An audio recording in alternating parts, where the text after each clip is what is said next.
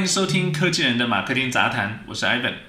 这三四年来，特斯拉随着火箭升天般飞涨的股价，已经成为全世界最受关注的明星公司之一。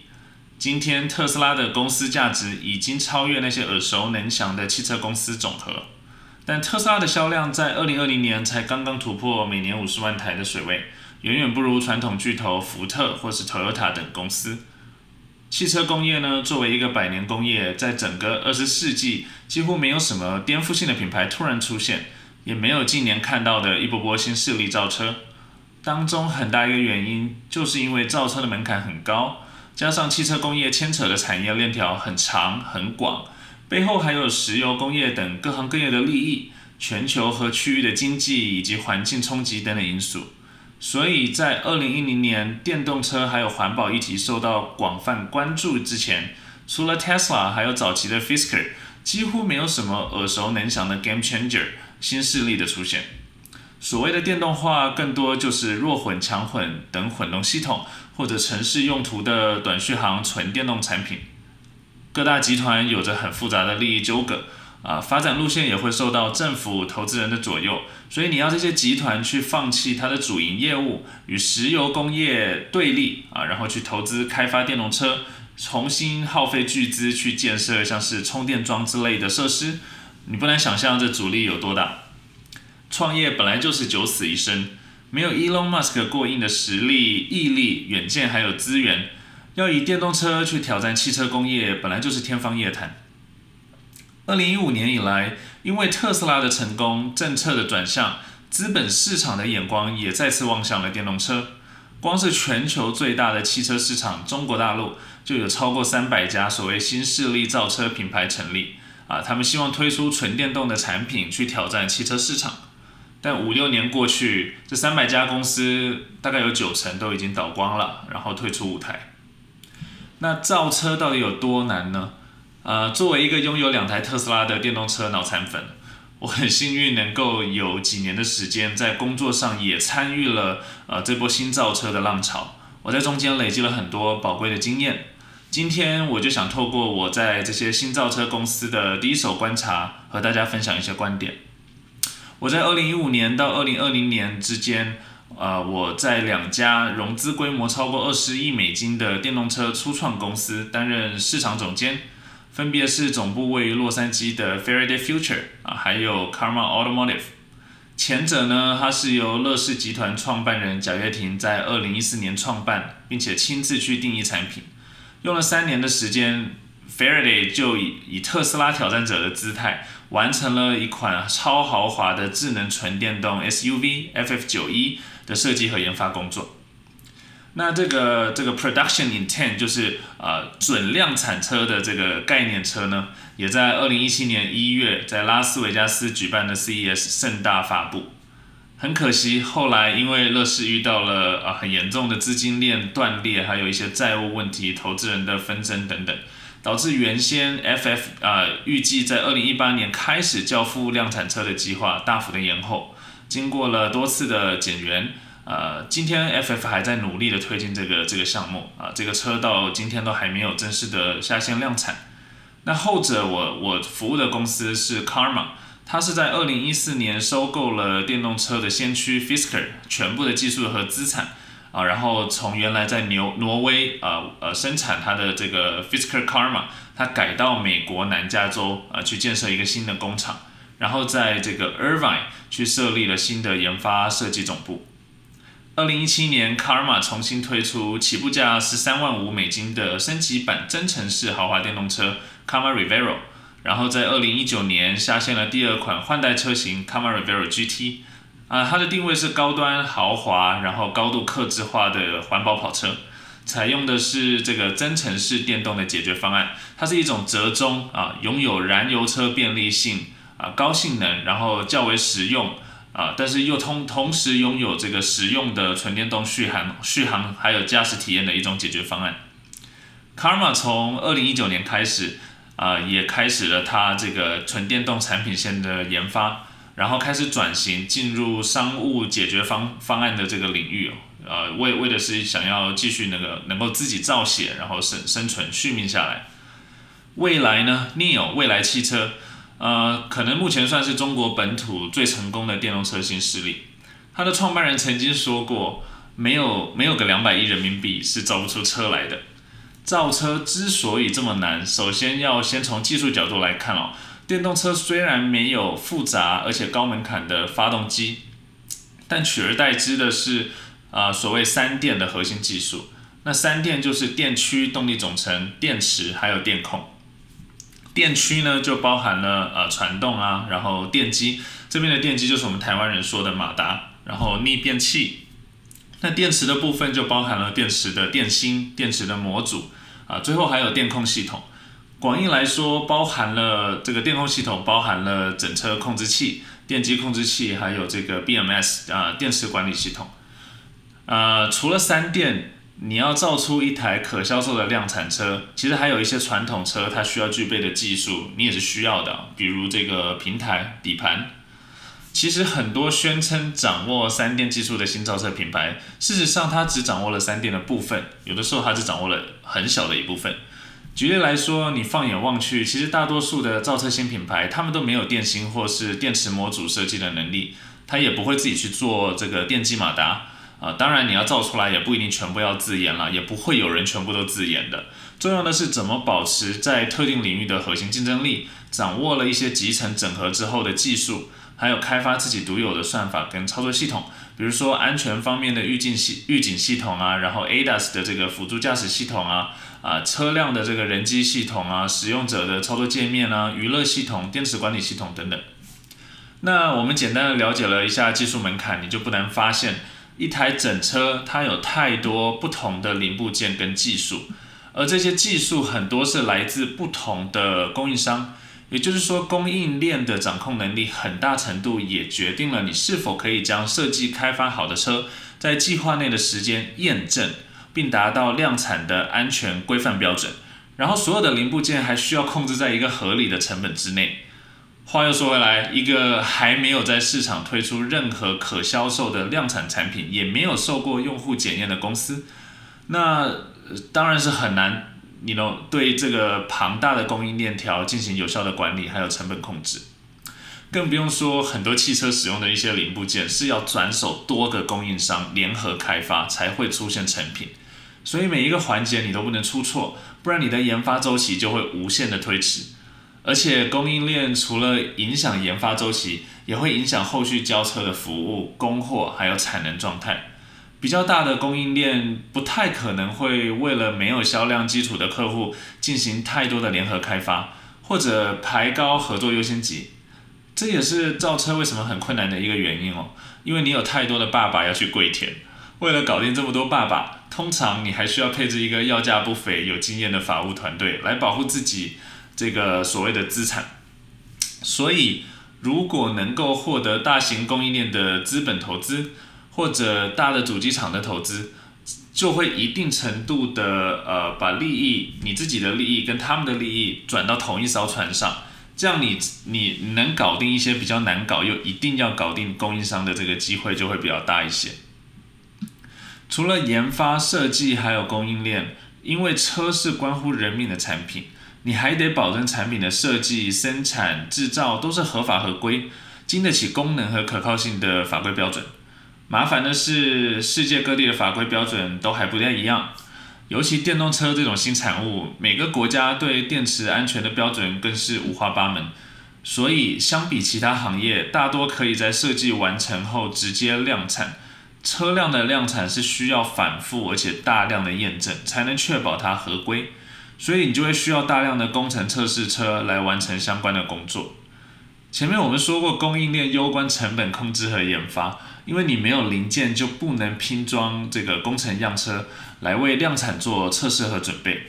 而且因为你的量很小，所以工程样车的成本其实通常是比量产车高很多的。那概念车就更不用说了，概念车往往是几百万美金才能造一台，而且还不能销售，所以容易产生比较大的资金周转的压力。另外一个容易带来资金压力的，绝对就是生产。很多新造车的公司，它成立之初都希望能够自建工厂，最后则因为资金压力、执照或者技术问题，途中转为代工合作的模式。汽车生产工厂的这种设备啊，很多很高科技的设备，还有专业的人员呐，组装质量，还有把控啊，流程啊，产线规划、流程设计、库存管理、采购，巴拉巴拉巴拉，这些都会影响最终的成品品质还有成本。这也是为什么特斯拉当年发布 Model 3的时候会遇到这么多的问题啊，甚至他们称作是生产地狱啊，甚至差点破产。不要忘了，同样一款车，一般来说还会有很多复杂的选配组合可以克制化，比如你内饰的材质、颜色，你外观的这个呃车漆的颜色，你的动力配置，你的安全选配等等啊，你的轮子等等，就连特斯拉这样早已经成气候的新造车品牌，都还在组装品质上为人诟病，就不难想象说生产一台高品质的车到底有多难。最后，就算车子总算给你造出来了。你还要去关心一下你的销售体系、服务体系是不是可以支撑啊？这个售后服务的品质的前提下，还能保持盈利。所以你在疯狂投资电动车、新造车的风潮过后啊，投资人慢慢的变得理性啊，他们认识到了说盈利的难度有多高啊，然后还有这个你你要盈利需要的时间有多长，所以他们不再随意砸钱押宝。导致很多早期拿到一部分钱启动的公司，它就死在这个开发跟量产的路上。我们经常开玩笑说，二零一五年啊，这些比较大的投资人如果把这么多的钱都拿去买比特币，可能会比投资电动车公司获得的回报多一百倍，而且今年就可以就就完全可以拿回这个这个投资的资本。关于电动车初创公司的发展经营，其实有很多东西聊都聊不完哦。以后我可能可以多开几集来跟大家聊。如果大家有想知道什么话题，也可以在 Instagram 上面丢我讯息哦。OK，所以除了特斯拉，到底还有什么新势力值得关注呢？我觉得如果先不讨论商用领域哦，比如说巴士、运输车或者是无人驾驶的机能车之类的，从消费级的乘用车来看的话，中美两国我比较看好的电动车势力啊，中国的话大概就是蔚来汽车、小鹏汽车、理想汽车。那美国的话，当然就有 Tesla，然后 Rivian，啊，Lucid，啊，还有我的老东家 Faraday Future，是我比较看好的。我在二零一四年第一次体验特斯拉，二零一七年的时候我就买了一台 Model S 一百 D，呃，隔年二零一八年我就买了一台 Model Three 的性能版，加上自己有五年时间都在业内工作，所以我一直对这个行业有比较多的关注。我知道中国还有其他新势力正在发展，也可能发展的还不错。但我个人一般是从一个公司的领导人、公司文化，还有产品定义几个面向去评价这个品牌对我来说是不是有未来。我非常喜欢 Neil 未来的创办人，啊，我看了很多他写的这个文章，他的媒体采访，他是一个连续成功创业家，而且公司的投资人背书整个都比较完整，整个投资团队从创立以来我就比较看好，他们是真正的互联网电动车公司。大家要知道，汽车是一个百年工业，所以大部分的人才属于老汽车人，他比较相对来说比较传统。但汽车产品这几年快速的互联网化，它比较去重视使用者体验，还有营运模式的创新。车已经不是一个只是把人从 A 点带到 B 点的交通工具，它变成一个平台、一个生态系统、一个生活场景。所以很多传统汽车公司，它正在面临人才的重组跟洗牌。还有一些融合，呃，这中间都有很多棘手的问题哦。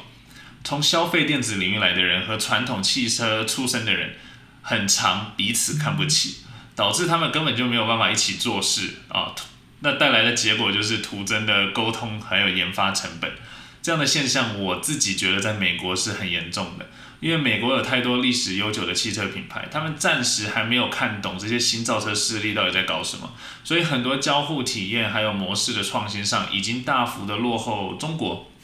我相信物联网啊、车联网这些创新的领域，中国一定是走在美国前面的。啊，那技术上面当然就是各有千秋了。但由于中国有全世界最大的市场优势，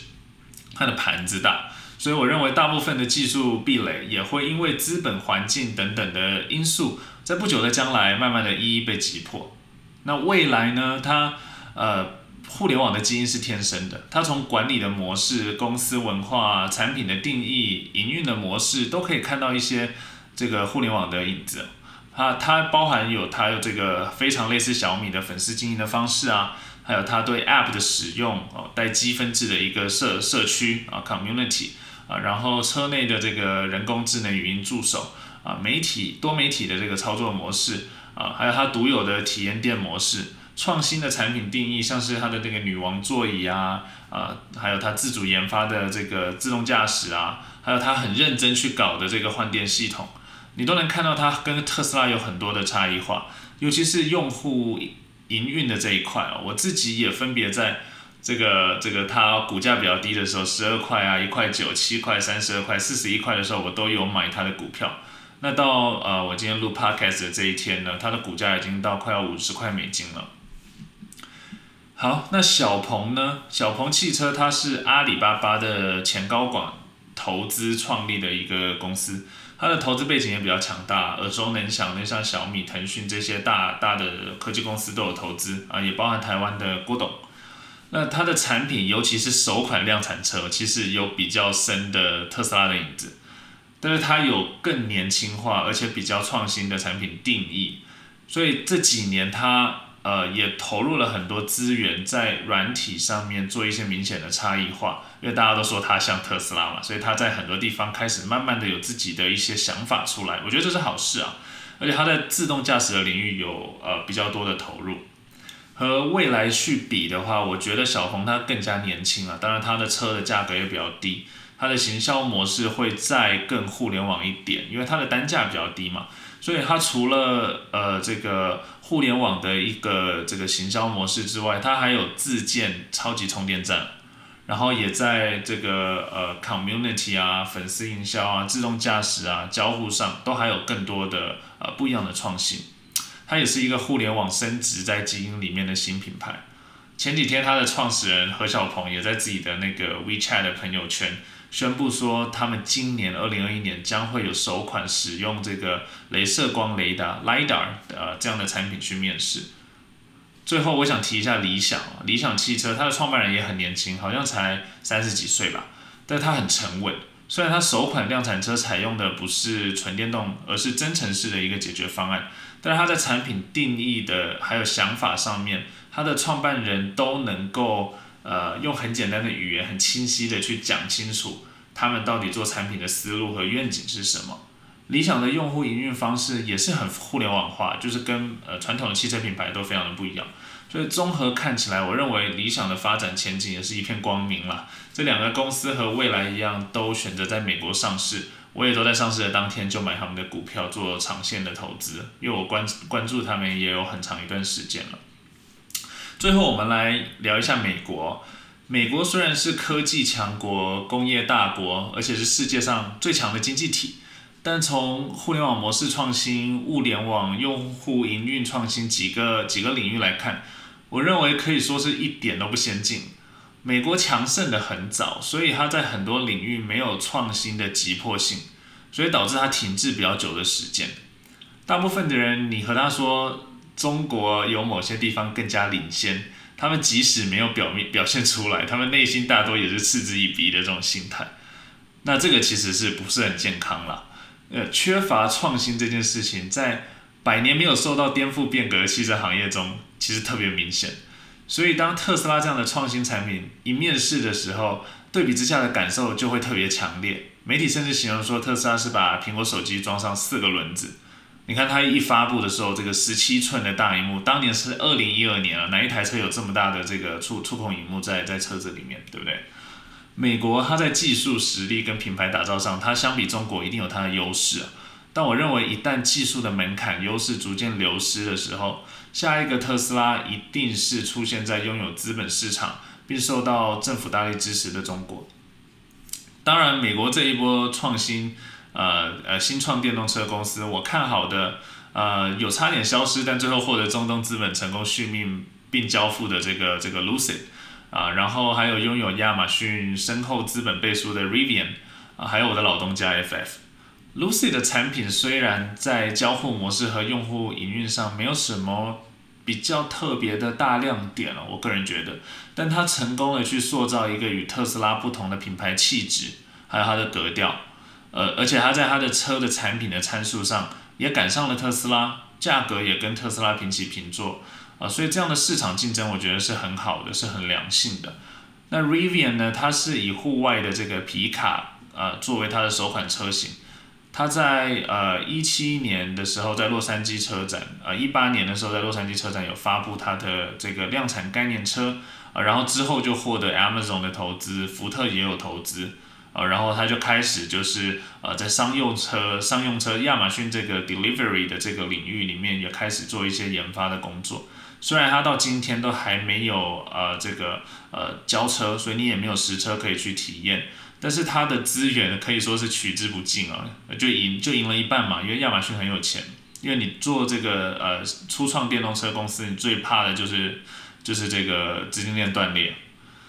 就像我的老东家，所以我最后要说我的老东家啊，以后我可能可以单独去分享我在 FF 三年来的一些珍贵的经验跟学习，虽然公司经过了很多轮的这个裁员换血，失去了很多元气。但是按照原计划，二零一八年就要交付的这台 FF 九一，我可以很诚实的跟大家说，它就算在今年二零二一年发布，也同样会是一款很具竞争力还有特色的产品。我还是希望能够有金主真的是去投资啊，然后让这样好的产品有机会可以面世，对产业来说也是一件好事嘛。嗯，很开心这期科技人的马克丁杂谈有机会和大家聊电动车哦，希望你们喜欢这样子的内容。未来我也会更细、更细的去讨论所谓营运模式的创新，刚提了很多，还有互联网化到底是什么？欢迎各路朋友一起交流。如果你喜欢这样子的内容，你可以关注我的 Podcast，分享我的内容给你的朋友。那我们下次再见啦！